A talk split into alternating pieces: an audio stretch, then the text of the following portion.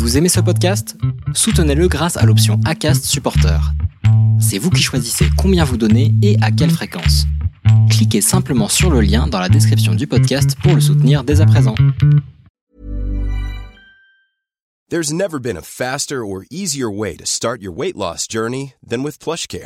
PlushCare accepts most insurance plans and gives you online access to board-certified physicians who can prescribe FDA-approved weight loss medications like Wigovi and Zepbound for those who qualify. Take charge of your health and speak with a board-certified physician about a weight loss plan that's right for you. Get started today at plushcare.com slash weight loss. That's plushcare.com slash weight loss. plushcare.com slash weight loss.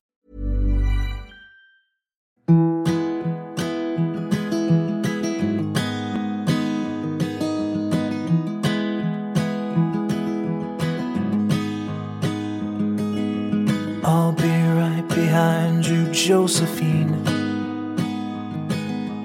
I won't leave you waiting in between. Je vous souhaite la bienvenue sur le podcast Les enfants vont bien. Ici, vous entendrez parler de PMA à l'étranger, de GPA, de conception artisanale, d'adoption et de bien d'autres termes qui accompagnent la conception de nos familles.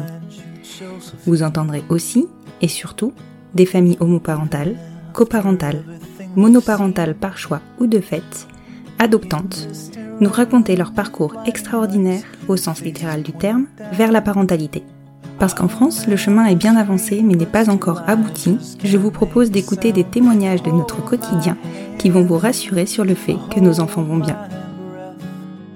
Vous écoutez l'épisode 21 du podcast Les enfants vont bien. Il était plus que temps que je traite du grand A, comme le dit Aline, de notre acronyme. Qu'est-ce que ce A signifie? Et surtout, qu'est-ce qu'il signifie dans la vraie vie, au quotidien? Comment se rend-on compte de son asexualité et ou de son aromantisme?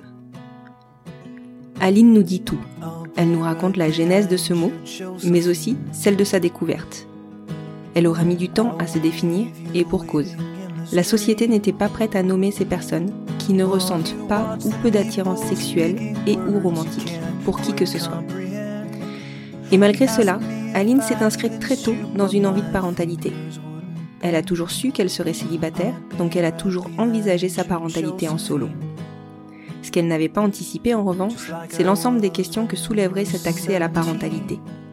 Comment choisir un donneur et selon quelles valeurs Est-ce que la méthode employée peut influer sur l'histoire ou le bien-être de son enfant?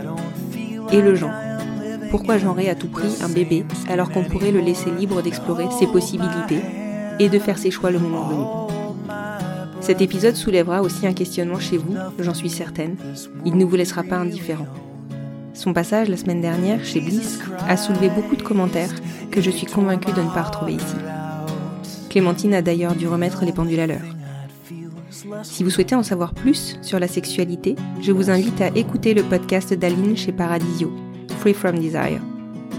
Encore merci Aline d'ouvrir la voie, de montrer le chemin la sexualité est encore trop récente pour être ancrée dans les mœurs, mais on y viendra. Je vous souhaite une bonne écoute. Bonjour Aline. Bonjour. Je te remercie beaucoup de t'être rendue disponible. Je crois que je t'ai un peu sauté dessus quand j'ai vu passer la, jaquette de ton podcast qui est fabuleuse, soyons clairs. Tu as une jaquette qui est percutante. De suite, enfin, elle accroche et on a juste envie d'aller cliquer sur le visuel pour pouvoir écouter le podcast. Aujourd'hui, je suis venue vers toi parce que hum, tu es le petit A de notre acronyme et j'avais très envie de discuter avec toi de ce que ça représentait, de comment on pouvait se définir euh, asexuel, de comment on pouvait le vivre et de prouver que ben en fait euh, ça se vit très très bien. Alors je dirais même plus, je suis pas le petit A, je suis le grand A et je suis même les deux grands A puisque je suis aussi aromantique, donc asexuel et aromantique. On va, on va doubler les A, t'as raison. Excuse-moi pour petit, effectivement, tu es le grand A de notre acronyme. Est-ce que tu peux te présenter, Aline? Oui, alors je m'appelle euh, Aline Laurent Maillard. J'ai 30, euh, 34 euh, ans. Moi, avec le Covid, je sais plus mon âge. J'ai 34 ans. J'ai un petit bébé de 3 mois qui s'appelle Jo. Mmh et je suis célibataire. Et je suis une, une journaliste et une autrice. Ok. Et donc tu es donc une maman célibataire? Je suis un parent célibataire parce que je suis non binaire aussi. Oui, excuse-moi. Et c'est ce que je te disais tout à l'heure. Il va peut-être falloir que tu me reprennes à certains moments parce que je vais forcément faire des. Il n'y a pas de problème, je suis habituée. Merci de ta compréhension. Est-ce que tu peux euh, me redéfinir ou nous redéfinir ce qu'est la sexualité et en suivant bah, du coup ce qu'est la romantisme? Tout à fait. La sexualité, c'est le fait de ressentir peu ou pas d'attraction sexuelle pour autrui. Ça a distingué donc de l'excitation. Hein. On peut être excité par euh, une ambiance, on peut être excité pour des raisons biologiques, hormonales, euh, tout un tas de trucs. Là, c'est juste que ce, l'excitation, elle est jamais tournée vers quelqu'un. D'accord. Et, euh, et, donc l'attraction sexuelle, c'est à pas confondre avec l'attraction romantique ou euh, d'autres types d'attractions, hein, typiquement attraction amicale, intellectuelle, etc. L'attraction romantique, donc, on peut être asexuel et être hétéro-romantique, homo-romantique, bi-romantique, etc. Moi, il se trouve que je suis aromantique, donc je ne ressens pas d'attraction euh, romantique pour personne. Et ça veut dire en gros hein, que j'ai jamais eu de crush, j'ai jamais ressenti ce petit truc en voyant quelqu'un en me disant oh, faut qu'on sorte ensemble. Voilà, non, jamais. D'accord. Et tu as réussi à te définir depuis quand? Bah, C'est tout le sujet de mon podcast euh, Free From Desire. L'objectif de ce podcast, c'était au-delà du fait de discuter de nouvelles façons, des autres façons de construire sa, sa vie d'une façon qui serait pas centrée autour du couple hétéro-romantique et sexuel, mhm. c'était de euh, montrer en fait que particulièrement dans le cas de la sexualité et de la romantisme, mais aussi de pas mal d'orientations, c'est un parfois un long cheminement et qui est loin d'être linéaire. Et donc moi je sais que c'est ce que j'explique, je me suis beaucoup cherchée parce que je comprenais vraiment pas pourquoi pourquoi j'arrivais pas c'est mmh comme ça que j'ai pensé pourquoi j'arrivais pas à, kiffer des gens, quoi, à avoir envie des gens. Mmh euh, et c'est vers les 25 ans, je crois, que j'ai découvert le terme asexuel sur Internet. Et il m'a fallu encore, euh, je dirais, bien 5 ans avant de, de réussir à dire que j'étais asexuelle. Mmh il y a eu toute une phase où j'utilisais des euphémismes, où je disais, ah, je trouve que la sexualité c'est intéressant, je suis peut-être un peu asexuelle. Euh, J'avais même aussi euh, c'est un spectre la sexualité. Donc j'avais dit à un moment, je suis demisexuelle. Demisexualité, c'est une asexualité, mais on ressent quand même de l'attirance sexuelle avec certaines personnes quand on a créé un, lien très très fort. Donc je mhm. voulais quand même pas lâcher cette possibilité. Je disais genre euh, ouais, ouais mais peut-être que je serais pas asexuelle pour quelqu'un quoi. Et puis il y a un moment où j'ai euh, fini par par accepter à force aussi de réaliser que genre vraiment à 30 ans ça ne venait toujours pas. Je ne ça ne changeait rien de le savoir et et aussi au fur et à mesure en connaissant mieux ce que c'était que la sexualité, mieux la communauté, en voyant qu'on pouvait être heureux et asexuel, et aussi parce que progressivement je m'y suis habituée et j'ai appris à en être fière.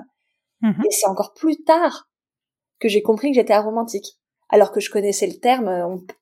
les, comme il y a beaucoup de personnes asexuelles qui sont aussi aromantiques et que ça fonctionne un petit peu pareil, la communauté asexuelle parle beaucoup d'aromantisme. Donc mhm. je connaissais ce terme depuis pas mal de temps. Et je l'ai vraiment, j'ai compris que j'étais aromantique qu'il y a, euh, je pense, un an, un an et demi peut-être, quelque chose comme ça. Genre vraiment juste avant de commencer mon podcast. Alors qu'en fait, c'était un peu une évidence. Enfin, je n'avais jamais été amoureuse de ma vie. Oui. Et pourtant, j'avais passé la trentaine et je savais ce que c'était. Et je me disais, non, c'est pour les autres. Et donc voilà, c'est, euh, le podcast, c'était, c'était aussi cette envie de montrer euh, le long cheminement qu'on rencontre un peu tous et toutes quand on est LGBTQ+, euh, ou pas tous, mais en tout cas pour pas mal, et que c'est pas euh, tout d'un coup euh, on découvre et on est trop bien et on est militant quoi. Oui, ouais, complètement. C'est d'autant plus que on en parlait tout à l'heure un petit peu avant l'enregistrement. La difficulté sur concernant la sexualité, c'est que ce terme-là, il arrive assez tard, je trouve, par rapport aux autres aux autres termes de notre acronyme, et on le connaît pas tous ou peu. Ou ouais, alors en fait, pour faire un, mini retour historique parce que je pense que c'est, enfin moi je trouve que l'histoire de la sexualité est hyper intéressante parce que c'est la dernière orientation sexuelle. Enfin, ça se trouve, quelqu'un va me dire euh, dans 10 ans qu'il y en a une autre et je serai genre, ah bon, génial. Mais a mhm. priori, c'est la, c'est la dernière et c'est ce qu'on appelle parfois l'orientation invisible parce que comme les gens ne cherchaient pas à être en couple avec euh, personne, en fait, de fait, ça ne se voyait pas. Il n'y avait mhm. pas un, un besoin d'aller chercher de de, de, de, de, relationner avec des personnes euh, différentes, d'avoir des couples hors normes, euh, d'être dans la rue avec quelqu'un avec qui on est en couple. Donc c'est vrai qu'on est invisible. Et mmh. les gens ne parlent pas trop sexe, et surtout s'ils n'en veulent pas, ils n'en parlent pas puisqu'ils n'en veulent pas. Oui. donc il y a historiquement, maintenant on parle beaucoup de sexe, donc c'est aussi ça, ça rajoutait au mal-être d'être euh, asexuel parce qu'il y avait une pression à avoir des rapports sexuels. Mais avant il y en avait pas. Donc de toute façon, euh, les gens ils avaient euh, des rapports sexuels dans leur couple, mais on n'en parlait pas en dehors ou en tout cas pas publiquement.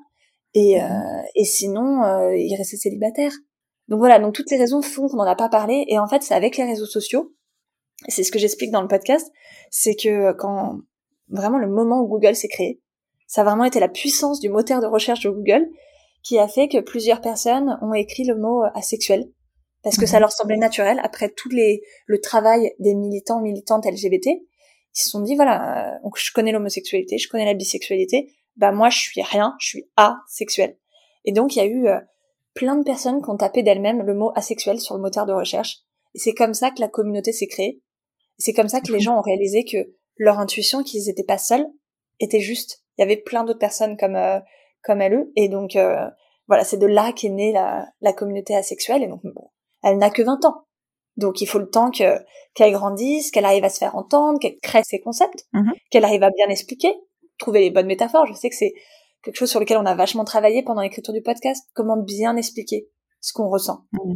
Et donc voilà, donc euh, trouver les bons termes pour l'expliquer, se réunir, avoir des histoires à raconter, être entendu par les médias, qu'on arrête de nous, de nous prendre pour la dernière euh, fantaisie sexuelle, la dernière mode, être prise au sérieux, pouvoir proposer autre chose que juste euh, euh je, m'appelle Aline, j'ai 34 ans et je n'ai pas de rapport sexuel. Et voilà, donc c'est euh, ça prend du temps et c'est complètement normal et en vrai à vrai dire, ça va relativement rapidement grâce à internet. Oui, c'est vrai qu'on le constate hein, enfin depuis euh, l'avènement, on va dire, des réseaux sociaux et plus particulièrement, je dirais, dans, depuis les cinq dernières années, l'information euh, va beaucoup plus vite, je trouve en tout cas. Complètement. Et d'ailleurs, euh, on en parlait un petit peu avant, mais moi je sais que je connais des personnes qui sont plus jeunes que moi, qui ont la petite vingtaine, qui ont compris qu'elles étaient asexuelles ou aromantiques dès le collège-lycée. Et là, j'avais, je connais quelqu'un qui fait des formations en, en, collège et lycée et qui me disait que les jeunes leur posaient des questions dessus. Donc c'est-à-dire mmh. que maintenant, grâce à Internet, c'est euh, pour les jeunes, quand ils font leurs recherches, pour essayer de comprendre qui, ils sont, c'est un outil qu'ils ont à disposition. Mmh. Et donc ça va complètement changer leur façon de voir leur sexualité, mais ne serait-ce que de savoir, parce que ça, on, on le dit pas du tout en cours d'éducation sexuelle, et c'est très, c'est très grave, j'en parle un peu dans mon podcast, de savoir que des personnes ne ressentent pas de désir sexuel, ou peu, ou pas tout le temps. C'est jamais. Ça permet de se créer complètement différemment euh, vis-à-vis -vis de son désir en fait, et de savoir que du coup, il n'y a pas de honte à dire euh, j'ai pas envie ce soir, par exemple. Même si on est euh, hétérosexuel ou homosexuel ou bisexuel, il y a des moments où on n'a pas envie. Et en fait, de savoir qu'il y a des moments où on n'a pas envie, juste le simple fait de pas avoir envie, c'est suffisant. On n'a pas besoin d'avoir de bonnes raisons. On n'a pas besoin de dire j'ai mal à la tête, euh, j'ai, je sais pas, c'est lourd de mes règles. On peut juste tout simplement dire bah non, là j'ai juste pas envie. Ouais, complètement. Et ça, ça change complètement la, la sexualité, prendre ça en considération. Oui, bien sûr. Et puis c'est même très rassurant, je pense, de pouvoir évoquer ce, ce genre de possibilités entre guillemets, on va dire, euh, auprès des jeunes, parce que je pense que la, la société est quand même hyper sexualisée. J'ai pour le coup l'impression qu'elle l'est de plus en plus. Et enfin voilà, ça pourrait créer quand même un, certain équilibre euh, et ramener les choses euh, dans leur contexte, quoi. Je sais pas si elle est de plus en plus en fait. Euh, ah moi je trouve. Réellement, quand je repense, alors on n'est peut-être pas je pense qu'on a grandi à peu près au même moment, mais peut-être pas à quelques années près, ça peut faire des différences. Moi, je suis vraiment la génération American Pie. Ah oui, oui, non, moi, bah, euh, moi, j'ai un tout petit peu plus âgé, je pense, tu vois. Donc, je l'ai pas, je l'ai pas vraiment regardé, et je, enfin, je l'ai pas vraiment regardé. Je l'ai regardé de loin, en fait. Tu vois, rien qu'à bande annonce, j'étais, je trouvais ça euh, délirant. Euh, moi, j'étais en, je crois, sixième ou cinquième pour le premier. Donc, ah j'ai fait toute la. Mmh. T'as fait toute la série des American Pie. Ouais, mais tu vois, ça a vraiment marqué mon adolescence le moment où tu commences à construire ta sexualité, moi, mhm. c'était American Pie et Sex and the City. Donc, il y avait cette idée que pour être cool, il fallait baiser, quoi. il fallait se masturber. Et, je trouve que euh, la, façon dont on parle de sexualité aujourd'hui, elle est très, très différente. Oui, on parle beaucoup de sexe, mais en fait, on parle toujours beaucoup de sexe depuis les années 70, quoi. Mais on en parle aussi différemment, avec euh, plus de discussions sur les différences et sur le consentement, même si on est encore très, très loin de ce qu'il faut faire vraiment très très loin, et notamment euh, du fait que la liberté sexuelle, c'est aussi la liberté de pas faire, ou de pas avoir envie, ou de dire non. Mais euh, Et ça, ça a du mal à être entendu. Hein. Ouais, ouais, ouais, complètement. Et donc aujourd'hui, tu me disais que tu avais un petit, un petit bébé, donc de trois mois. Enfin, c'est hyper positif. Ça prouve bien que asexualité ne veut pas dire renoncer à la parentalité. On est d'accord? Tout à fait. je, je, saute peut-être un peu du coq à l'âne, mais à quel moment, enfin, est-ce que est-ce que c'est un rapport, un lien dans ta réflexion, euh, ce désir de parentalité, ou est-ce qu'il est, enfin, tu as réfléchi de façon complètement indépendante?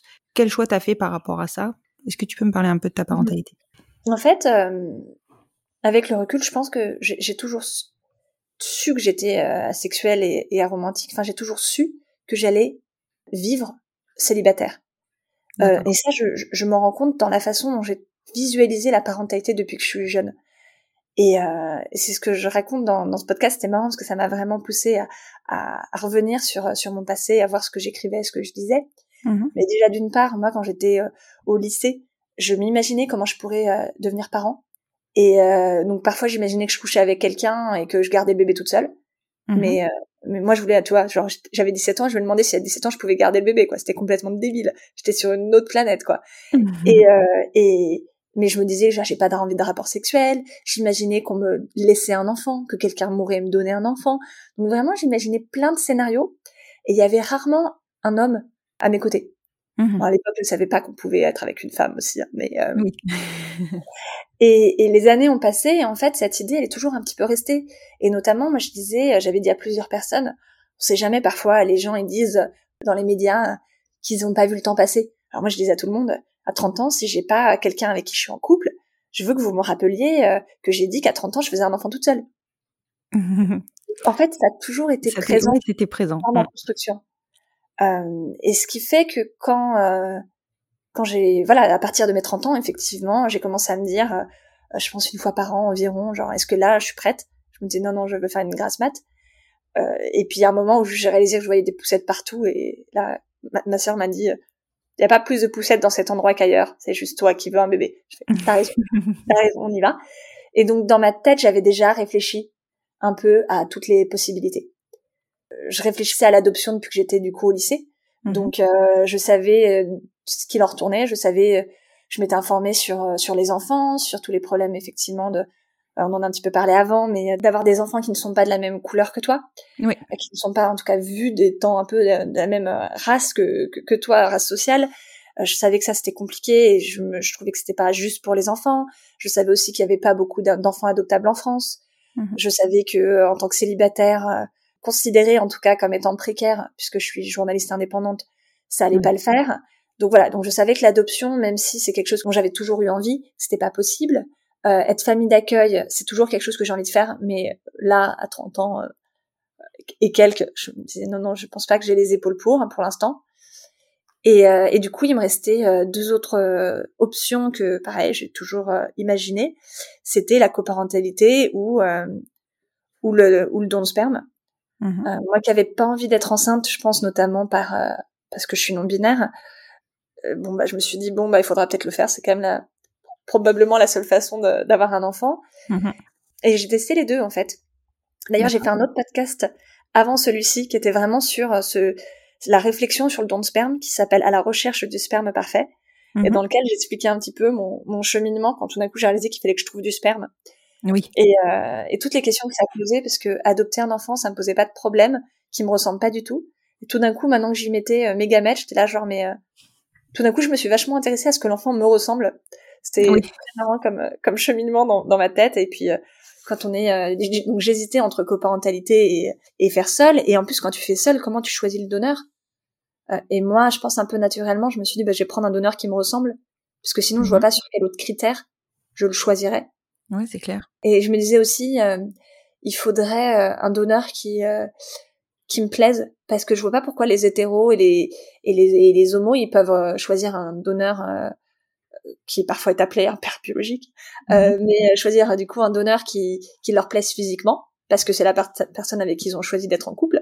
Mhm. Et, et, moi, je pourrais pas choisir, et ça me semblait un petit peu dingue. J'étais genre, mais euh, non, moi, je veux savoir à quoi il ressemble. Je veux pouvoir, euh, par exemple, j'aime pas les hommes virils physiquement, tu vois, genre avec des mhm. muscles et tout. Genre, bah non, je veux pas de quelqu'un avec des muscles, ça me ferait trop bizarre. Imagine, j'ai un, un, enfant de sexe masculin et il développe des muscles.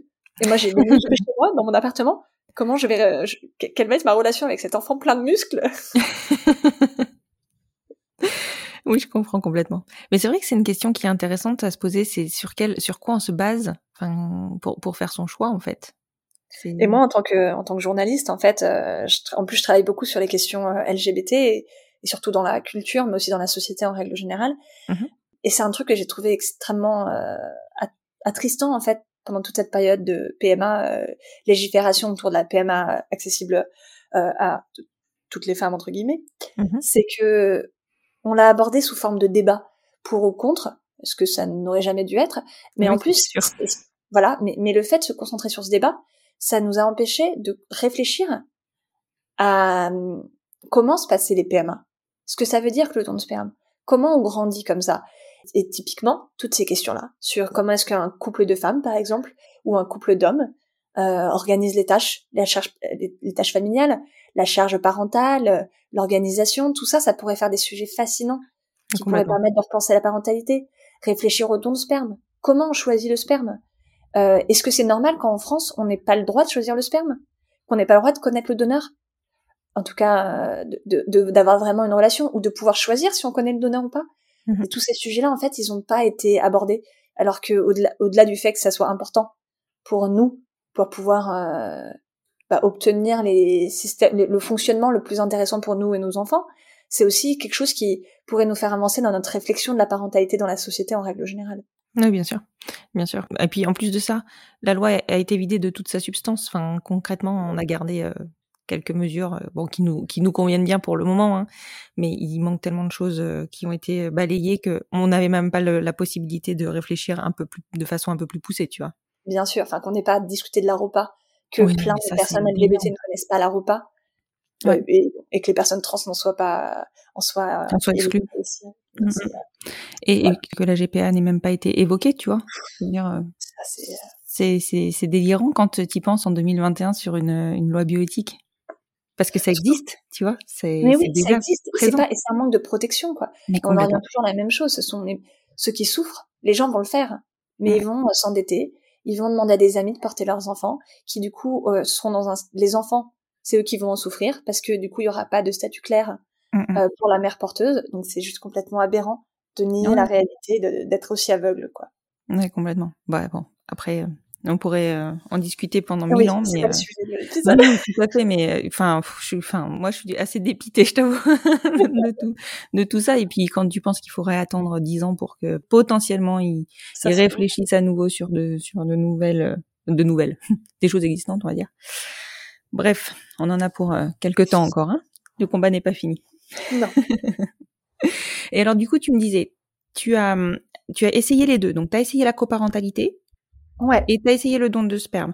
Donc, du coup, je suppose sur une insémination artisanale Tout à fait. D'accord. Euh, en fait, euh, j'avais considéré plusieurs amis, mais il n'y en avait aucun qui était essentiellement des amis LGBT. Enfin, s'il y avait peut-être des personnes hétéros, peut-être que j'aurais pu faire une coparentalité avec des personnes hétéros, mais j'en avais pas dans mon entourage. Mhm. J'aimais bien l'idée de garder ça entre queer.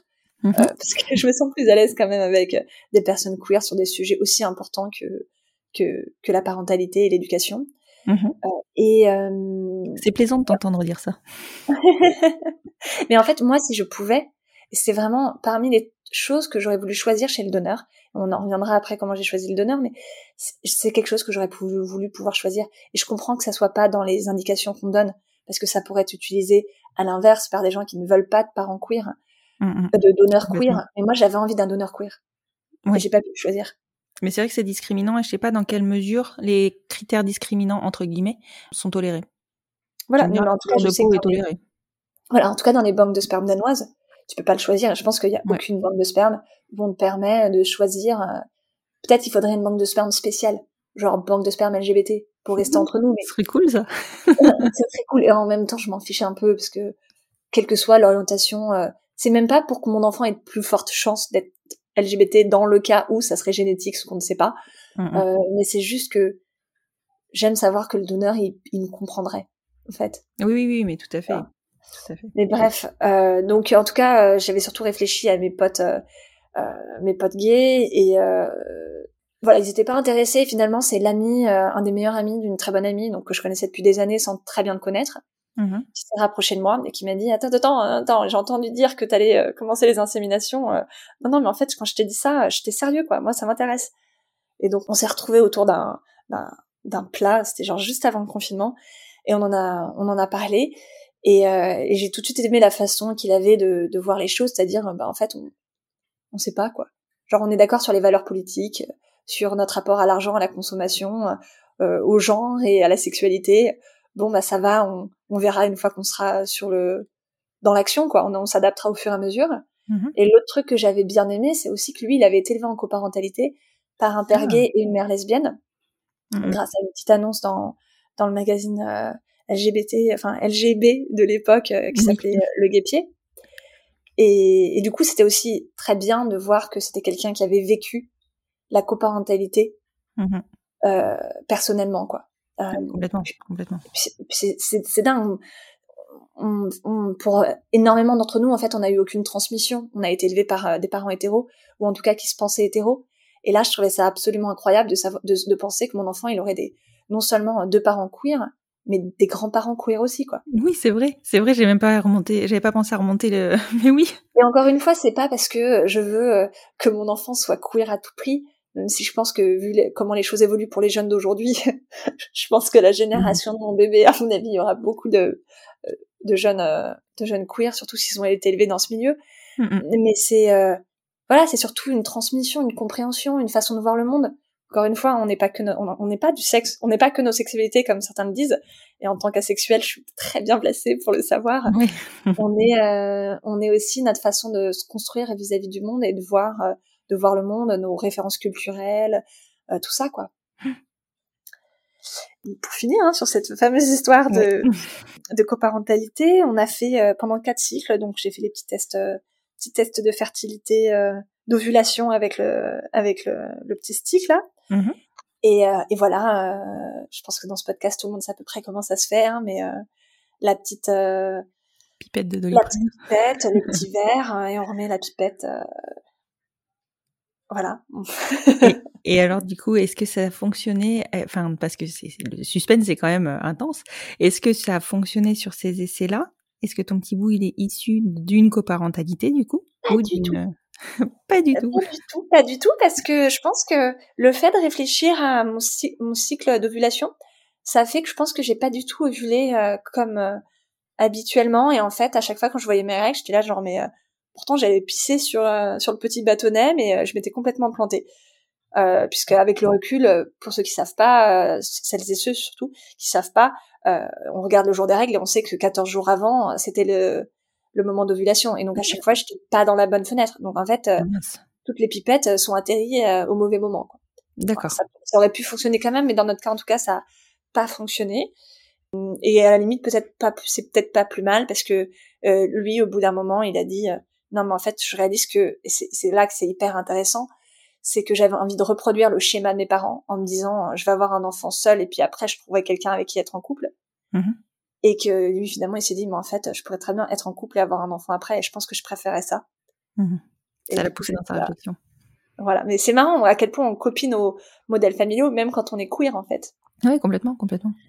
Donc ton petit bout n'est pas issu de ces quatre essais. Il s'est donc lui, il s'est désisté après. Vous êtes et donc toi, tu as dû mener une réflexion ou, ou partir sur ta deuxième option, qui était peut-être ta première finalement? En fait, j'avais pas vraiment de priorité sur Mhm. euh, sur ces options. Je trouvais que les deux étaient aussi bien parce que je voyais des avantages aux deux. Euh, et, euh, et en fait, donc euh, comme j'avais vu que j'avais pas de potes qui faisaient coparentalité, je me suis dit bon bah ça règle le problème. Je m'étais rapprochée d'une médecin pour faire euh, pour faire une insémination, une PMA, et lui à ce moment-là m'a dit non attends avant de faire ta PMA. Donc on a fait ça et puis du coup après je me suis dit bon bah je repars sur ma PMA. Oui, t'es revenu, ouais. Mhm. J'avais pas euh, vraiment de, de préférence, De préférence. même sur euh, sur la PMA en fait. Et je dis PMA, mais en fait, je devrais dire insémination avec donneur, parce que je voulais pas faire quelque chose de médicalisé idéalement au début, avant de comprendre que c'était très compliqué en fait de trouver le bon moment pour pour injecter du du sperme quoi. Mhm. Ah oui, c'est sûr. Bah du coup, tu t'en es rendu compte en pratiquant. Voilà. Et du coup, je, quand je suis arrivée et que j'ai repris cette idée d'insémination avec euh, don de sperme, je me suis dit, euh, ouais, finalement, en fait, c'est pas plus mal d'avoir euh, des médecins qui qui vont m'aider. Mhm. Et, et sur ça, c'est aussi ce dont je parle dans mon podcast à la recherche du sperme parfait. C'est, j'avais considéré à la fois donc des donneurs, et là j'avais plein de, enfin pour moi c'était un donneur anonyme que que l'enfant ne connaîtrait pas, ou alors un donneur qui serait dans mon entourage. Et donc j'avais déjà un ami que, avec lequel j'avais réfléchi, mais il se trouve qu'il n'était pas en France, Donc là aussi, la logistique a fait que le choix s'est fait plus facilement. Sinon, je me serais vraiment demandé est-ce que je le prends? On en avait discuté. Il aurait eu un rôle de parrain, mais en plus, on n'habite pas dans les mêmes pays, donc comme ça, ça aurait été un positionnement assez assez clair. Quoi. Clair, ouais, ouais, ouais clairement. voilà, moi, j'avais pas vraiment de préférence sur tout ça. Je, mais je sais aussi parce que bon, je le sais parce que je me suis informée, je le sais parce que ça me semblait naturel et je le sais parce que j'ai interviewé des, des professionnels de, de, de, notamment des pédopsies, etc. Donc euh, dans le cadre de mon travail, mmh qu'il n'y a pas une solution qui est mieux pour les enfants qu'une autre. Oui. Il n'y a pas un don de sperme, il n'y a pas une façon, quoi, un type de, de don, un rapport avec le donneur mmh qui est mieux qu'une autre pour les enfants. Enfin, il n'y a aucune étude qui l'a prouvé. Il n'y a aucun euh, aucun les, les, les, psys qui sont spécialisés de ça, qui suivent des enfants de issus de, de, de dons de sperme ou de parentalité queer, il y en a aucun en fait qui voit une différence notable. Donc moi, je, du coup, ça m'a un peu apaisé. Je me disais, bah, en fait, le plus important, c'est que ça soit ceux avec quoi moi je me sens bien. Oui, complètement. Que je puisse euh, bien expliquer à mon enfanto. Je pense que c'est le seul, c'est le seul, le seul truc qui est important en fait pour que ça soit bien pour l'enfant. Mmh. Mais tu vois, je t'avoue que je me serais pas posé la question de savoir si la méthode pouvait avoir une influence sur euh, le bien-être de l'enfant. C'est, c'est pas quelque chose qui m'a effleuré du tout. Ah ouais, bah voilà, bah, un peu pareil que moi, en fait, en fait ouais. Ouais, c'est ça. Alors que finalement, euh, maintenant que tu le dis et que tu le poses, je me dis, ah ouais, peut-être, peut-être que ça vaut le coup d'y réfléchir. Bon, en, tout cas, tu as des réponses de pédopsie, donc c'est, c'est rassurant. mais, mais c'est qu'il y a des gens pour qui euh, c'était évident, par exemple, qui voulaient porter un enfant. Et du coup, il y avait ce côté évident. Ou si on est en couple, on va peut-être moins se porter vers la coparentalité. Enfin, ça dépend aussi du rapport qu'on a avec la dynamique homme-femme, avec euh, ses propres modèles euh, père-mère dans, dans, sa famille. Et mmh moi, j'avais vraiment euh, pas de préférence, alors que quand j'ai fait euh, mon podcast euh, du coup sur le don de sperme, mmh j'ai vu qu'il y avait des couples, surtout interroger des couples de femmes, et j'ai vu qu'il y avait des personnes pour qui c'était une évidence. Au moins une personne pour qui c'était genre, bah moi je sais que je veux ça, je veux ci, je veux qu'on connaisse le donneur, je veux pas qu'on connaisse le donneur, je veux que ça soit un pote. Il y a des gens pour qui c'est des évidences, Mmh et moi, je n'avais pas d'évidence. Oui.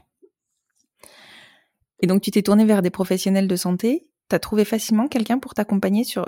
Donc, du coup, c'était une PMA, mais en cabinet? Ouais, voilà. La seule chose, en fait, dont moi, je, je savais, c'est que si c'était une insémination avec euh, du personnel médical, en fait, tout court, j'avais juste pas envie de partir à l'étranger. C'était inacceptable pour moi d'aller à l'étranger.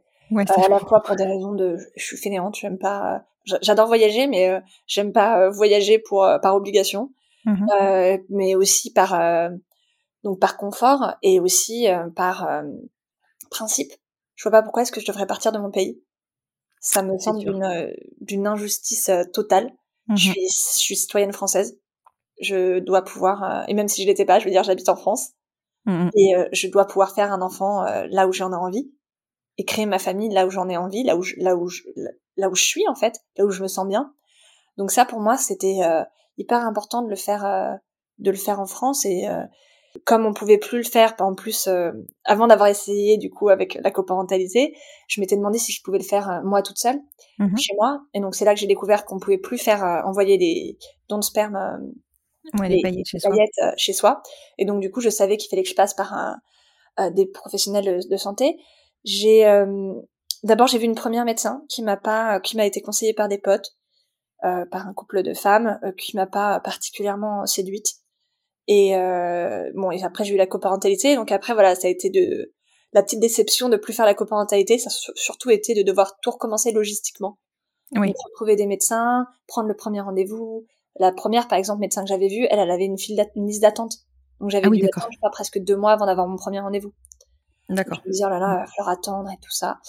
Et en fait, j'ai euh, appelé Cryos, qui est la banque de sperme, et euh, j'ai juste dit, euh, voilà, ils ont des listings de médecins, en fait, mmh. qui reçoivent le sperme. Et donc, c'est comme ça que j'ai trouvé le, le médecin qui était à 15 minutes à pied de chez moi. Excellent.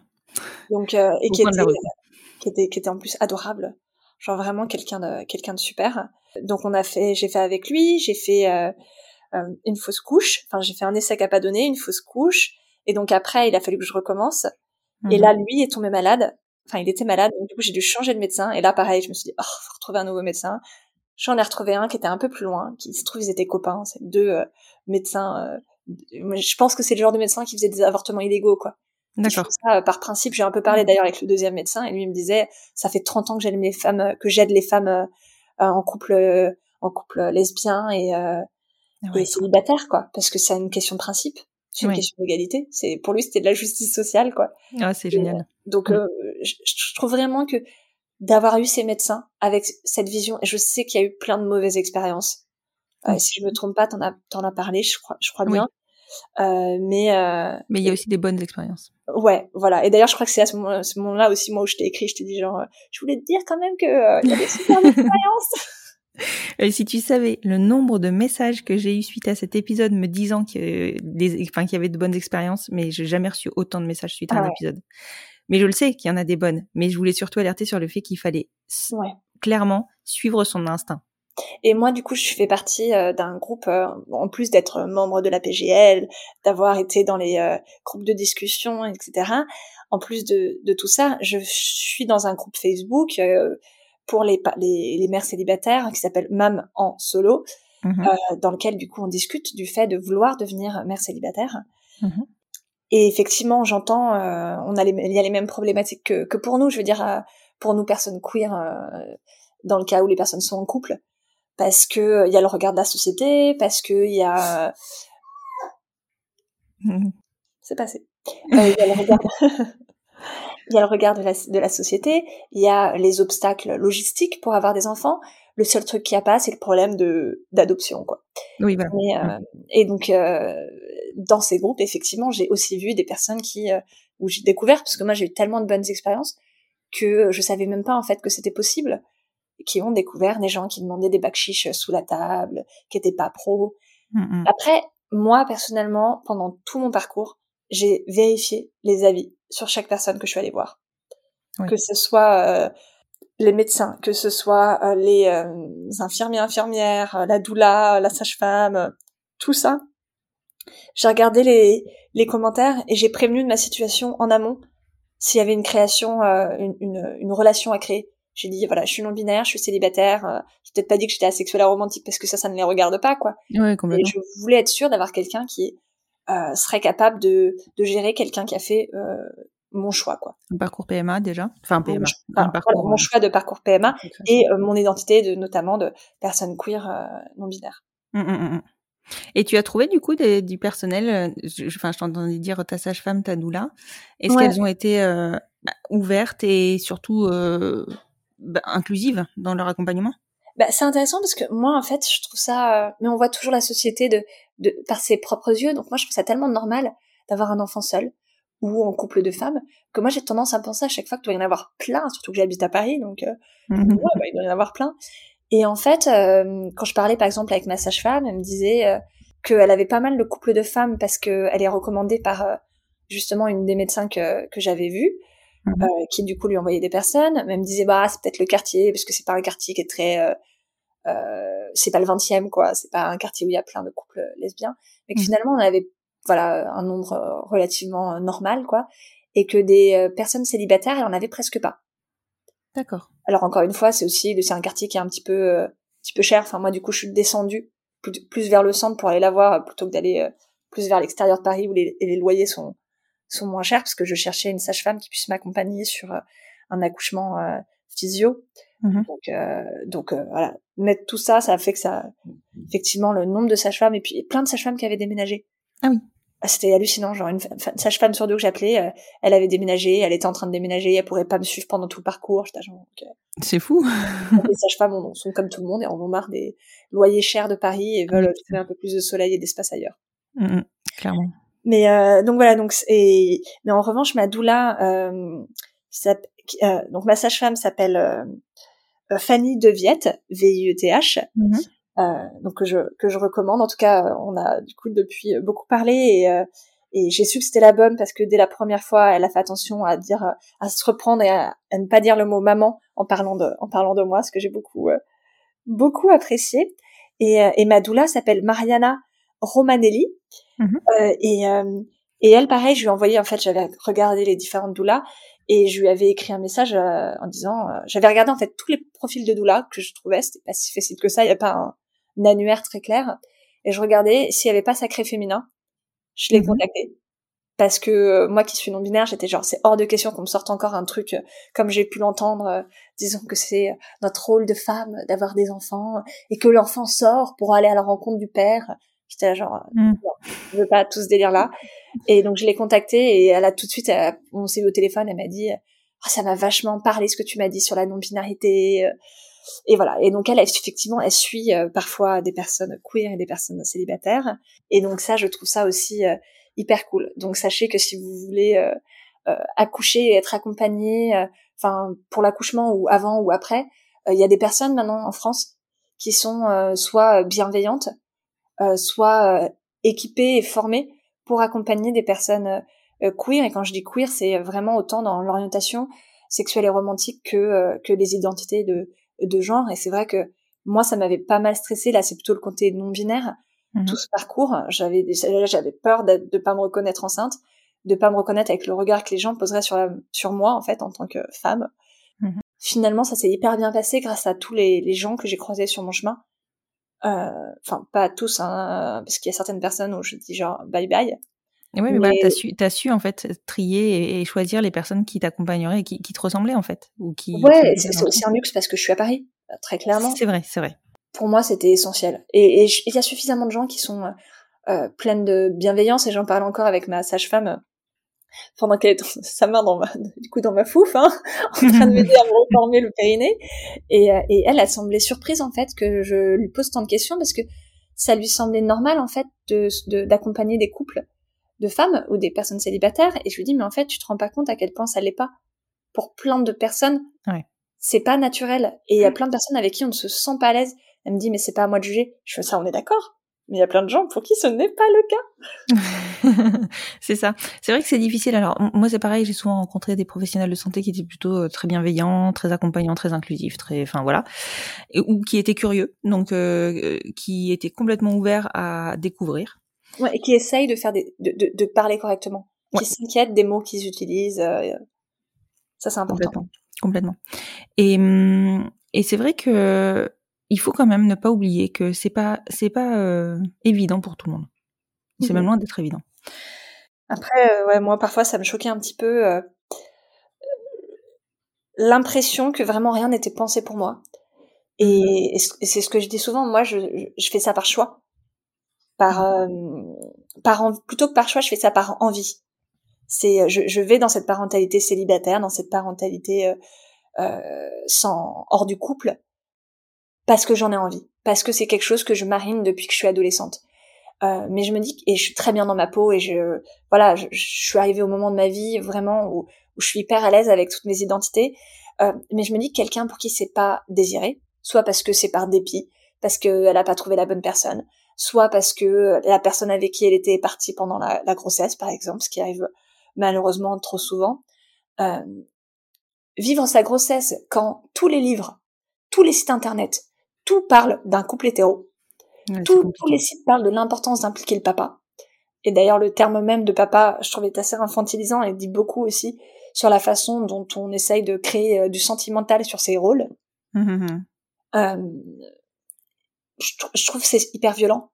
Et en fait, le fait que même les formations, euh, les formulaires quand on s'inscrit à la maternité, les euh, même même quand on va dans une maternité aussi ouverte et progressiste, par exemple que celle où j'étais, qui est celle des Bluets, enfin vraiment tout tout sur le tout le, schéma en fait, on, on, on se voit quand même euh, renvoyer à l'image le fait qu'on est dans une famille hors norme et peut-être plus encore quand on est célibataire que quand on est en couple homo. Et ça, ça peut être d'une grande violence, je trouve. Oui, je suis tout à fait d'accord avec toi. C'est hyper important de se reconnaître dans, enfin, de se reconnaître dans le témoignage des gens. Donc, dans la plupart des livres de maternité, de parentalité, c'est compliqué hein, quand t'as rien qui te ressemble. C'est vraiment dur. Tu vois, je, me rappelle un livre. Euh, en fait, il y a plusieurs trucs que j'ai écoutés de personnes féministes. Je me rappelle d'un podcast et d'un livre où euh, les personnes se disaient très féministes, euh, ouvertes, etc. Mais pour elles, on n'était qu'un petit encadré. Et, du coup, il y a un livre que j'adore qui est très féministe, qui est vraiment un livre, c'est sur la parentalité féministe, la, la, la, grossesse féministe, quand on est féministe. Et euh, et il y avait effectivement un encadré. Alors je sais plus si c'était un encadré sur les familles euh, homo, je crois que c'était sur le fait d'être célibataire. Et j'étais là genre, mais en fait, on n'est pas un encadré. Tu peux pas nous mettre dans un encadré et expliquer, ouais, ça arrive, ça arrive, et tout le reste parler des deux parents. Ouais. C'est pas possible en fait. Ouais, et pareil, il y avait une nana dans un podcast, je crois que c'était ça, elle parlait tout le temps de, elle se trouvait hyper cool de dire que c'était le père ou la mère ou, ou les deux parents, et, et c'était comme si c'était un impensé pour elle qu'on puisse être célibataire. Mmh, mais en fait, tu peux pas te dire féministe, tu peux pas te dire euh, ouverte à d'autres formes de parentalité inclusive plutôt que féministe d'ailleurs, si tu nous intègres pas. Nous, qu'on l'ait voulu ou pas voulu en fait, que ça soit subi ou choisi. Complètement. Et encore une fois, c'est aussi une sorte de classisme parce que euh, autant euh, de vouloir euh, être célibataire, parent célibataire, ça demande clairement plus de moyens financiers ou plus de sacrifices financiers que quand c'est un couple. Mais en revanche, se faire abandonner par son partenaire, notamment, c'est généralement quelque chose qui se passe plutôt dans des dans des situations qui peuvent amener à de la précarité et qui peuvent avoir lieu aussi dans des milieux où il y a moins de moins d'argent. Mmh donc il y a une sorte de classisme aussi de penser que toutes les familles sont des familles avec deux parents. Oui, oui, complètement. Et c'est vrai que hum, après, je, peux concevoir hein, que ce soit pas instinctif, tu vois, que, on, que dans la façon... en 2021, quoi, genre. Euh je suis d'accord avec toi, je peux pas te dire le contraire. Enfin, des femmes seules, je veux dire, ça existe depuis la nuit des temps. Une fois, quelqu'un Twitter m'avait dit, euh, ah, vous êtes une mère, euh, mère fille. J'étais genre, what? Mère fille. Attends, ça date de quand cette expression? Exactement, j'étais là genre mais n'importe quoi quoi. Enfin tu vois bien que je suis pas une mère-fille, euh, je suis pas tombée enceinte à 15 ans de toute façon donc euh, mais mais je veux dire euh, ce terme de mère-fille, si on l'a aussi autant en tête, c'est que c'est une réalité en fait de tous les temps. Il y a eu des, des, des, des, personnes qui des femmes qui ont eu des enfants seules de tout temps, qu'elles les choisissent ou pas en fait, mais il y a aussi des femmes seules qui probablement qui ont qui ont demandé à leurs potes de leur de baiser avec elles pour qu'elles puissent avoir des bébés. Enfin, tout ça, ça existe depuis toujours. C'est pas comme si on n'était pas au courant. Bien sûr, bien sûr. On le sait. Enfin, mais... Combien il y a de fictions dans lesquelles il y a des mères célibataires, par choix ou pas par choix. Donc quand les gens me disent ah ben j'y avais pas pensé, je suis bah juste fais de l'empathie quoi. Ouais, enfin, ça. c'est des limites quoi. C'est sûr que je pense qu'au bout d'un moment, tu dois juste en avoir ras-le-bol, quoi. Et on est en pleine PMA. Enfin, ça fait, ça, ça, a duré combien de temps, 2013? Ça fait, pendant huit ans, nous a parlé de PMA pour les femmes seules et les femmes en couple. Et les gens sont là, genre, ah oui, vous avez raison, euh, ça existe. Je, bah, euh, genre, vous avez pas allumé la, la télé? La radio? on ne parle que de ça depuis huit ans. Euh. Oui, effectivement, on existe, hein. Et d'ailleurs, ça, ça se voit, hein, vu le nombre de demandes qu'il y a maintenant qu'ils ont ouvert, ils ont l'air surpris, le gouvernement, genre, oh, on pensait pas qu'il y aurait autant de demandes. on vous en parle depuis combien de temps? Non, mais c'est, enfin, ils font les surpris, hein, mais moi. Mais bien sûr qu'ils sont pas surpris, c'est tout. C'est ça, c'est exactement ça. Je profite euh, d'être dans un podcast euh, entre nous pour du coup euh, montrer le côté un peu plus militant que moi, que je ne montre pas nécessairement dans d'autres interviews. Tu as bien, tu as bien raison. et enfin, on n'a pas parlé de tes proches et de, enfin, as, tu les as évoqués, hein, mais comment toi tu as expliqué à tes proches ton asexualité, ton aromantisme, parce que bon, il a fallu que toi tu fasses le chemin de comprendre, mais eux ils ont dû découvrir aussi, je suppose. Comment ça s'est passé pour toi et pour vous? Ouais, plus, en fait, une des raisons aussi pour lesquelles j'en ai pas parlé, c'est que ça, ça, a plus ou moins été un non-sujet. D'accord. Dans le sens où moi, je suis quelqu'un d'assez bavarde, comme ça peut s'entendre euh, à l'heure actuelle. Et, et, comme on peut le voir par le nombre de podcasts que je fais sur ma vie, sur ma sexualité, qui parlent facilement de ces choses-là. Justement parce qu'aussi j'ai pas d'attachement, je pense. C'est mhm. pas pour moi, c'est pas quelque chose d'intime. Je suis genre bah non, c'est juste du sexe, c'est un truc biologique, je comprends pas. euh, et euh, et donc en fait moi j'ai tous mes potes proches, en fait, j'ai parlé de sexe avec pratiquement tout le monde. J'ai parlé de mon cheminement avec tous mes potes proches. Et donc, du coup, mes potes, quand j'ai compris le terme asexualité et quand j'ai fini par euh, l'accepter, bah, ça semblait évident. Enfin, pour tout le monde, plus ou, enfin, ça semblait évident. Plus ou moins, je veux dire, autant que pour moi. C'est-à-dire qu'il y avait plein de questions. Mais les gens étaient là, genre, bah oui, en fait, c'est clairement, t'as jamais eu envie de sexuellement de quelqu'un, donc euh, ça semble être logique pour toi, quoi. Euh, après, il y a eu plein de questions. Le nombre de discussions qu'on a eues les premières années avec mes potes euh, à parler de sexe, d'attraction, qu'est-ce que ça voulait dire. Ça, ça nous a vraiment occupé beaucoup de soirées. Mais c'était pas en mode genre, là non, tu peux pas l'être. C'était genre, waouh. Alors ça veut dire quoi? Ça fonctionne comment euh? Et pour mes parents, en fait, je leur ai au début, j'avais pas particulièrement prévu de leur dire. Ils savaient que j'étais pas hétéro, que j'avais déjà été en couple avec des avec des femmes je me suis dit bon c'est pas vraiment leurs affaires euh, et puis en fait euh, comme j'ai commencé à en parler publiquement ça s'est un peu euh, un peu imposé puis même en fait c'est venu naturellement dans une conversation mm-hmm. et un peu finalement c'est la même chose même s'ils sont encore moins éduquée à tous ces sujets, puisque ce sont des sexagénaires hétéros.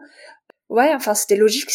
J'avais été en couple, je crois en tout dans ma vie quatre fois, et c'était des couples qui, qui, ont eu entre un mois et trois mois de longévité. Donc euh... sans crush du coup, tu disais.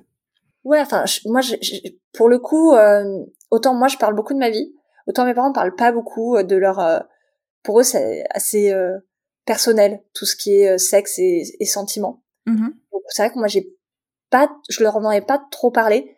Donc je leur ai pas dit que j'avais pas de crush ou euh, que je ressentais pas d'attraction sexuelle, mais le fait est que je leur parlais de personne et que j'amenais personne à la maison, alors que ma sœur elle, elle en parlait. Mmh Elle racontait, euh, voilà, il y avait des moments où elle arrivait plus à manger parce qu'elle était trop amoureuse et tout ça. Donc, euh, enfin, je pense que finalement, euh, même si mes parents m'en parlaient pas, ils, ils, avaient compris quoi. Oui. Ils avaient compris que j'allais être célibataire. Je pense que ma mère était un peu inquiète quand même. Elle en parlait un petit peu à ses copains et copines genre qu'est-ce qui va se passer pour Aline? En tout cas, moi, elle m'en parlait jamais, donc j'ai jamais ressenti de pression de de, de sa part, ce qui est pas le cas de toutes les personnes asexuelles. Hein. Je connais ouais. des gens qui dont les parents ont été assez euh, assez dans la compréhension. non mais t'entends des trucs genre euh, j'ai une amie qui me disait asexuelle qui me disait euh, que sa mère lui disait non mais il a l'air sympa euh, il, il a l'air sympa pourquoi tu veux pas de lui? Mais force-toi un peu. T'es adolescente quoi donc voilà, donc moi ça s'est euh, ça s'est bien passé euh, dans le sens où voilà les gens avaient plein de questions, mais ça leur semblait totalement cohérent avec qui j'étais et et avec mon mon parcours. Donc mmh. et, et, pareil pour du coup le projet d'avoir un enfant seul. Enfin, je, je, je, me rappelle même pas en fait l'avoir annoncé à des gens. D'accord. Oui, c'était vraiment un non sujet quoi. Ouais, je pense que je sais que le moment où j'ai décidé que là c'était le moment, je pense que j'ai je me rappelle avoir contacté mes potes qui étaient euh, j'avais une amie euh, qui était en couple lesbien, donc je l'ai contactée, et d'autres amis qui avaient des enfants, pour voir la faisabilité. Mais en fait, euh, c'était pour me rassurer, parce que je pense que même, même si on m'avait dit que c'était infaisable, je l'aurais fait quand même. euh, donc c'était vraiment des solutions. Ouais, voilà. C'était vraiment pour. Euh... Et en plus, mon, mon couple d'amis lesbiens, ils gagnaient pas bien leur vie. Et euh, bon, résultat, ils ont déménagé hors de Paris. Mais voilà, ce qui prouve que même sans thune, en fait, on peut on peut y arriver. Et puis en plus, moi j'ai la chance d'avoir euh, une mère qui gagne plutôt euh, bien sa vie, et donc je savais qu'en termes de soutien financier, en fait, jamais elle me laisserait euh, dans la merde. Quoi. Moi, j'ai pas envie d'avoir besoin d'elle, mais si jamais euh, j'aurais. Euh, ouais, t'as ce confort-là voilà. de savoir que tu peux, te... enfin, tu peux compter sur elle. Exactement. Mmh, mmh. D'accord. Et, et, alors, du coup, l'arrivée de ton petit chou? C'est génial. C'est Ouais, c'est. Euh, je crois que mon petit chou est très, très, très heureux. Genre, c'est vraiment un bébé très joyeux, pas du tout stressé, qui dort hyper bien. Genre, j'ai vraiment euh, chopé la perle rare. Donc, euh, et, et j'ai conscience aussi. C'est marrant. Maintenant, je vois mes trois premiers mois. J'ai conscience d'être ultra privilégiée en fait, oui. parce que euh, quand, surtout quand on est célibataire et qu'en plus moi j'ai travaillé très tôt parce que j'avais la promotion de mon podcast et d'un livre que j'ai écrit. Donc dès la troisième semaine, j'étais en promo après la naissance. Wow. Euh, J'étais aussi en préparation de promo avant l'accouchement, en prévision. Donc euh, vraiment deux jours avant l'accouchement, je faisais un photoshoot. Oh là là. euh, c'est du coup la photo qu'on voit sur euh, la, la, vignette de, du podcast. C'est à, à, deux jours d'accoucher. D'accord. ouais, elle est chouette cette photo. Franchement, elle est chouette. Peut-être un peu plus, mais pas loin. Euh, mais j'ai la chance d'avoir un bébé. à part les trois premières semaines qui sont où je flippais quoi. J'étais là genre mais c'est normal mais euh, mais comment ça va se passer? J'étais fatiguée je pissais le sang je pissais tout court. J'avais une infection euh, pas urinaire enfin j'avais je sais pas qu'on n'a pas réussi à me soigner tout de suite. Donc c'était un peu euh, c'était un peu un un sketch quoi genre enfin pas c'est pas du tout un sketch c'est juste la réalité quoi. Mais j'étais genre mmh. fatiguée et, et j'avais peur et j'étais mon corps physiquement était était était pas bien mais euh, après, depuis, ça se passe très bien. Mais en fait, je dis l'avantage, je suis consciente à la fois qu'il y a une partie de chance et de privilège, et une partie aussi de ce que moi j'ai fait en préparation, ou mmh. juste parce que c'est comme ça aussi que je conçois ma vie. Le fait, de, c'est ce que j'explique beaucoup dans le podcast, parce que la fin du podcast, c'est vraiment, il y a trois épisodes sur euh, le couple, sur l'amitié et sur euh, faire famille. Et, et, et j'explique qu'en fait, je pense que je sais inconsciemment depuis tellement longtemps que je suis faite pour être célibataire que j'ai organisé ma vie autour de ça pour que mmh. ça soit agréable.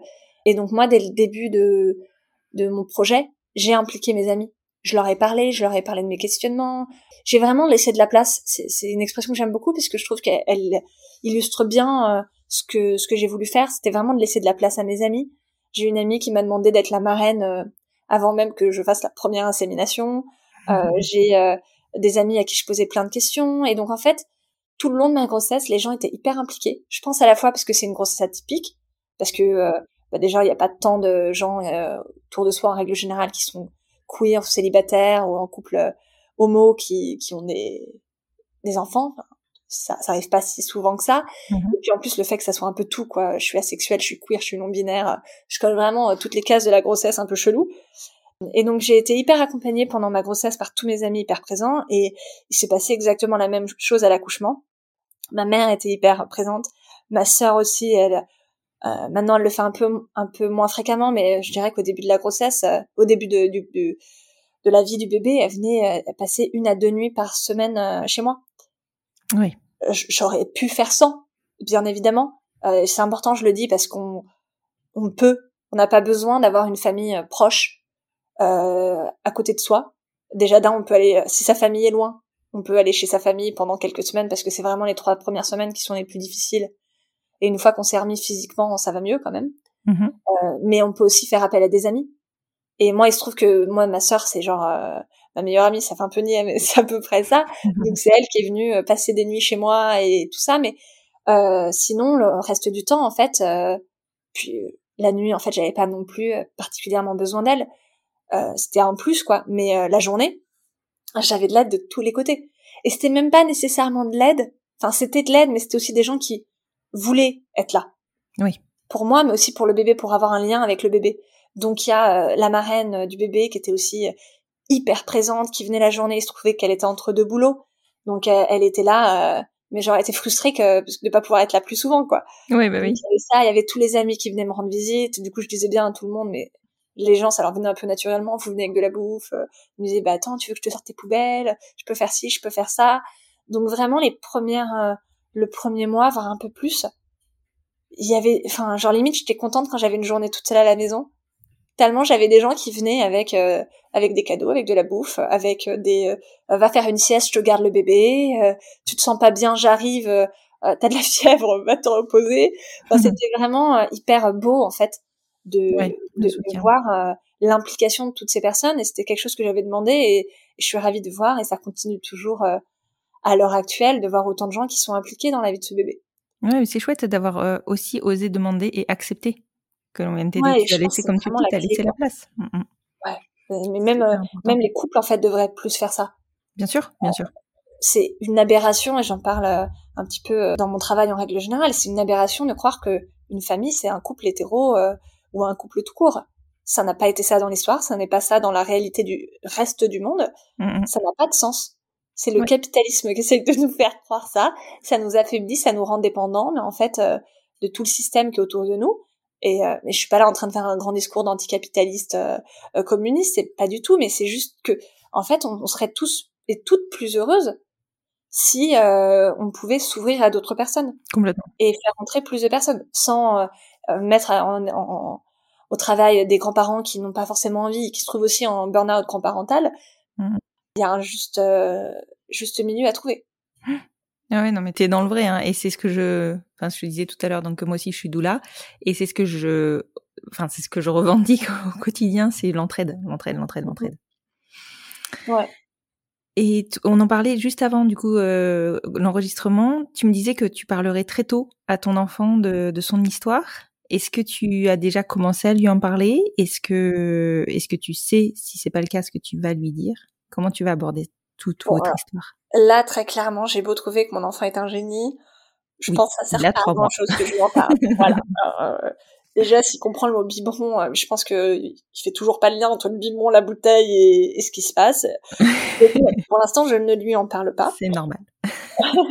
en revanche, euh, j'ai déjà reçu plein de livres qui expliquent les différents types de familles, qui euh, qui vont me permettre de raconter son histoire, que ça soit son histoire queer, que ce soit mon rapport à moi, à la parentalité, au genre, que ce soit euh, voilà euh, le, les familles célibataires aussi. Je, je, veux aussi qu'ils soient assez rapidement en contact avec d'autres enfants issus de familles différentes. Mmh et donc que ce soit des enfants de, voilà, de, dans des familles avec un seul parent ou avec deux parents du même genre ou avec plusieurs parents. Et en ça, la PGL, j'ai hâte que l'enfant soit suffisamment grand pour pouvoir fréquenter ses enfants. Mais je pense que si moi, je, j'ai pas mal d'amis qui vont avoir des enfants, j'espère que ça permettra d'offrir d'autres modèles, même si, euh, enfin, pour l'instant, j'ai aucune amie qui a, qui a vraiment prévu d'avoir un enfant seul, euh, pour sûr. Mais en fait, j'en ai pas mal qui me disent y réfléchir.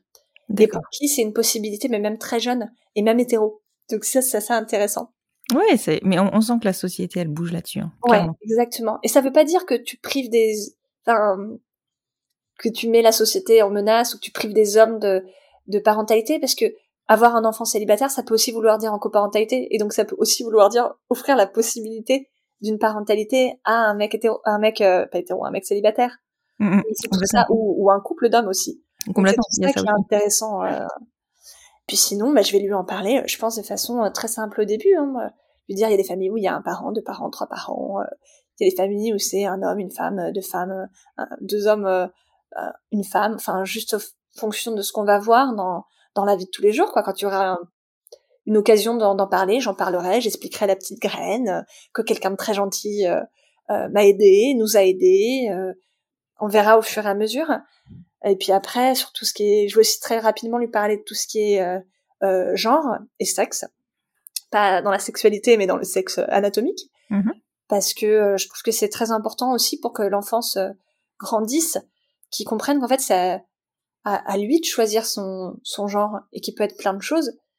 Euh, et que les enfants intersexes ça existe, les enfants trans ça existe, les enfants non binaires ça existe, sans nécessairement utiliser ces mots. Mmh Moi, je sais que vraiment les vêtements, je les achète dans les euh, chez les chez les garçons, chez les filles, que j'ai demandé à tout le monde de parler d'un bébé et pas d'un garçon ou d'une fille, que je fais vraiment beaucoup d'efforts pour euh, dégenrer au maximum et, et, lui faire comprendre que ce bébé, en tout cas, d'une façon très queer, peut peut vraiment tout faire et et euh, a accès à tous les sentiments, qu'il a accès à, toutes les compétences, à toutes les activités et, et donc ça, ça me semble et à tous les genres et que ça sera à lui vers les 4-5 ans, c'est l'âge où on commence à, à se questionner sur son genre si on, on, laisse en tout cas les enfants se questionner dessus. Et moi, j'ai prévu en tout cas de, voilà, de, de, lui laisser de la place pour explorer son genre aussi. Ouais, non, mais c'est, hum, enfin, je pense que tu as une ouverture d'esprit qui est géniale. C'est hyper, enfin, hyper agréable à entendre, tu vois. Clairement, la, la, façon dont tu abordes les choses au global, hein, en général, mm-hmm. est hyper rafraîchissante. Ça, ça donne vraiment, euh, une super belle image et de, de la sexualité, de l'aromantisme aussi, comme tu en as parlé, et de la parentalité solo, choisie d'ailleurs, et, et, et, revendiquée, parce que c'est quand même hyper important de, de et comme tu le dis, hein, que, que la société se rende compte qu'on peut décider d'être mmh parent solo et surtout assumer pleinement cette parentalité. Ça, ça fait peur. Oui, oui, oui, mais complètement, parce que parce que des fois on est débordé en couple avec un enfant. enfin, tu vois, c'est c'est ça qui peut faire peur aussi. Alors effectivement, il y a des gens qui euh, qui sont pas forcément contre, mais qui sont étonnés ou qui comprennent pas parce que disent c'est pas possible de gérer. Bon, honnêtement, là pour l'instant c'est tout à fait possible, mais encore une fois, j'ai un petit bébé assez euh, assez parfait et ce n'est que le début. Donc euh, je vous redirai quand il commencera le bébé à ramper. Sinon, je pense qu'il y a aussi foncièrement le le fait que ça remet en question tout le schéma de la société. C'est-à-dire que c'est ce que je disais, on a construit notre société moderne sur cette idée du couple tout puissant. Euh, c'est vraiment le but de, mon travail à l'heure actuelle, c'est de montrer à quel point cette invention du couple euh, romantique qui serait refermé sur lui-même, coupé des grands-parents, coupé de son euh, de son village au sens littéral du terme. Quand on, je veux dire, il n'y a pas si longtemps que ça, tout le village était un peu impliqué ou tout l'immeuble était un peu impliqué. Mais complètement. Euh, et que et que du coup on a construit la société moderne et consommatrice autour de ça. Parce que oui, de fait, si on a on est que deux parents, on a besoin de consommer des biens, des services pour pour gérer. Euh, et, et, là, tout d'un coup, on revendique ça et ça fait euh, et ça fait vachement peur. Et je pense que c'est une des raisons pour lesquelles on voit dans les médias euh, la les PMA euh, de femmes célibataires, euh, mais plus généralement, euh, euh oui, la, parentalité solo, comme étant un, un truc qui est euh, l'apanage des euh, quadragénaires hétéros dépités par parce que les mecs sont des connards et qu'elles ont pas trouvé de mec. Moi, je le vois très bien dans le groupe dans lequel je suis. C'est pas du tout le cas. Alors, il y a plein de personnes asexuelles et aromantiques, ça c'est clair. Il y a des personnes qui juste ont une envie d'enfant euh, hallucinante et, et, pour qui c'est la priorité. Euh, il y a pas mal de personnes assez jeunes. Je parle d'une petite vingtaine. Pour qui euh, et d'ailleurs j'ai une amie quand je l'ai rencontrée, elle avait 25 ans et elle avait déjà mis l'argent de côté pour sa PMA. Ah, c'est dingue. Enfin moi je trouve ça génial. Hein. Ouais ouais mais on, on nous dit qu'on doit avoir envie d'enfant, mais on pense qu'il faut un certain âge, un certain modèle de, de famille pour avoir des enfants, alors que l'envie d'enfant, en fait, l'envie d'être parent, n'a pas de, enfin, ça vient à chacun différemment. Bien sûr. Et, euh, et, et c'est pour ça, en fait, que moi je prends la parole, parce que je sais que d'un, j'ai la plateforme pour en tant que journaliste, que ça me dérange pas d'en parler, que je suis dans une stabilité qui me permet aussi d'en parler. Mmh. Et, et, du coup, j'en parle à la fois euh, pour les personnes asexuelles, pour euh, généralement ouvrir la discussion sur ces sujets, mais aussi pour montrer que ouais, la parentalité c'est bien plus que ce qu'on nous vend. Et je pense que tout le monde se sent bien plus à l'aise une fois qu'on commence à en parler. Et, ce, que, ce qui est fascinant dans la sexualité et la romantisme, et c'est pour ça que je trouve que c'est extrêmement queer, c'est que encore plus que les autres, on est obligé de repenser la structure de la société. Parce qu'on rentre vraiment pas dans les cases. Non. on n'est pas, entre guillemets, d'imiter le couple hétéro en étant un couple homo. Je dis bien sûr, je mets d'énormes guillemets, quoi. Mhm. Mais là, on se retire complètement du concept du couple. Et donc, nous, on est face à plein de problèmes. Enfin, on peut être en couple et être euh, aromantique, si par exemple des couples platoniques ou des couples euh, euh amicales. On peut être en couple et être asexuel et avoir des rapports sexuels ou pas. Hein, ça n'empêche pas hein, de voilà, écoutez mon podcast si ça vous intéresse. mais... Oui, clairement. Faudra, je, euh, à la fin de l'épisode, je vais renvoyer vers ton podcast. Voilà. mais, mais ce que je veux dire, c'est que il y a quand même pas mal de personnes qui font le choix du célibat quand elles sont asexuelles et aromantiques. Et du coup, ça, ça pose plein de questions sur l'accès au logement, sur comment est-ce qu'on construit sa vie sociale ben en oui. dehors du de, de l'amitié. Alors on peut aller faire des rencarts, etc. Mais je veux dire, casser cette image de la célibataire qui cherche forcément. C'est pas vrai. On, on cherche pas forcément. Et on cherche pas forcément. Et certaines elles disent juste pour l'instant j'ai pas envie de chercher, mais peut-être que plus tard je m'y remettrai.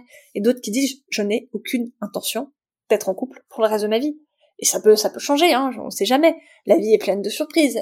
Donc c'est vrai qu'il y a un côté très révolutionnaire en fait dans à la fois euh, la façon dont les personnes asexuelles euh, euh, vivent leur vie, euh, ont des relations sociales et euh, font famille. Et c'est pour ça que je trouvais hyper important d'en parler, quoi.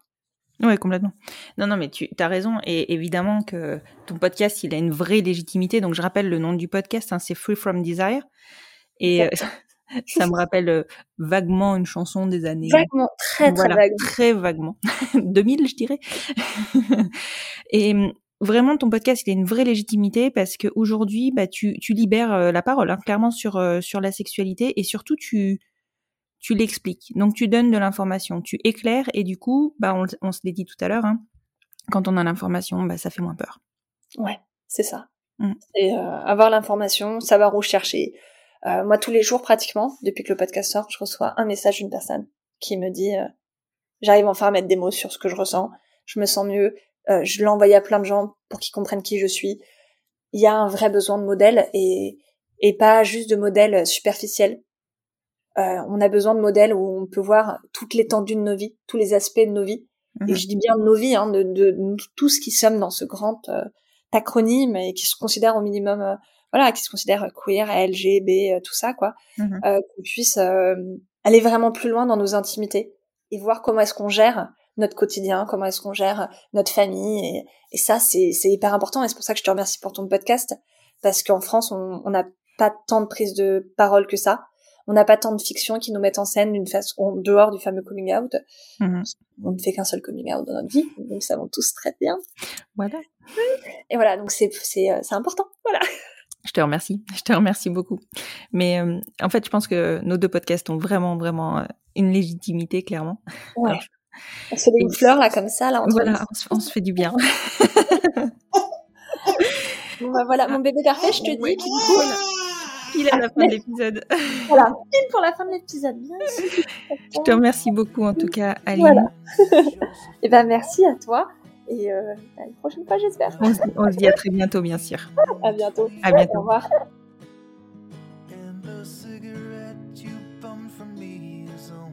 Lorsque l'on fait des recherches sur Internet, on tombe nécessairement sur la page Wikipédia et sa définition de la sexualité. Je vous la lis ici pour que vous ayez une visibilité sur la définition donnée par les médias. Pour Wikipédia, la sexualité ne doit pas être confondue avec l'aromantisme, c'est précisé au début de l'article. La sexualité, dans son sens le plus large, est l'état d'une personne, asexuelle, qui ne ressent pas ou peu d'attirance sexuelle pour une autre personne, ni ou pour elle-même. La sexualité a aussi été définie comme un désintérêt pour le sexe, ou plus rarement comme une absence d'orientation sexuelle. Une étude, couramment citée et publiée en 2004, estime le taux de personnes asexuelles à 1% au Royaume-Uni. La sexualité est à distinguer de l'abstinence sexuelle et du célibat, qui sont généralement motivés par des facteurs tels que les croyances personnelles ou religieuses.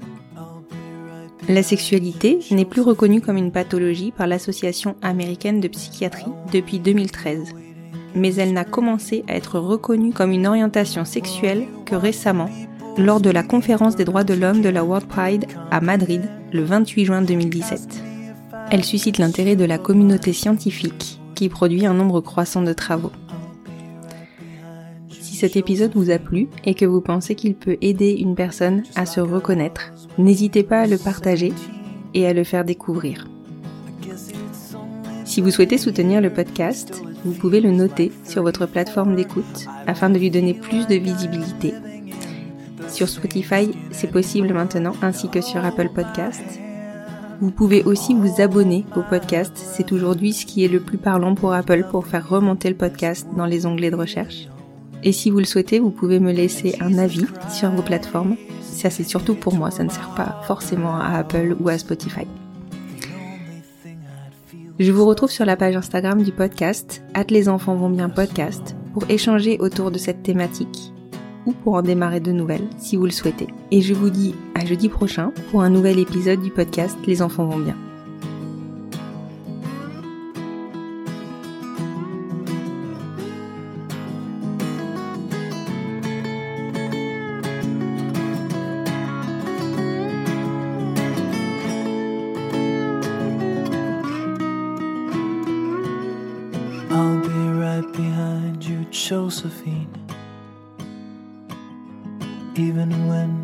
Soul's an amputee. And my bleeding heart is sinking in the lake inside my chest. So I grab what I can cling to and I leave behind the rest. Now hold my hand, I'll hold my breath. There's nothing in this world we really own. Jesus Christ, if you tore my heart out, the only thing I'd feel was less alone. Now hold my hand and take my breath and leave behind the things you'll never own. Jesus Christ, please tear my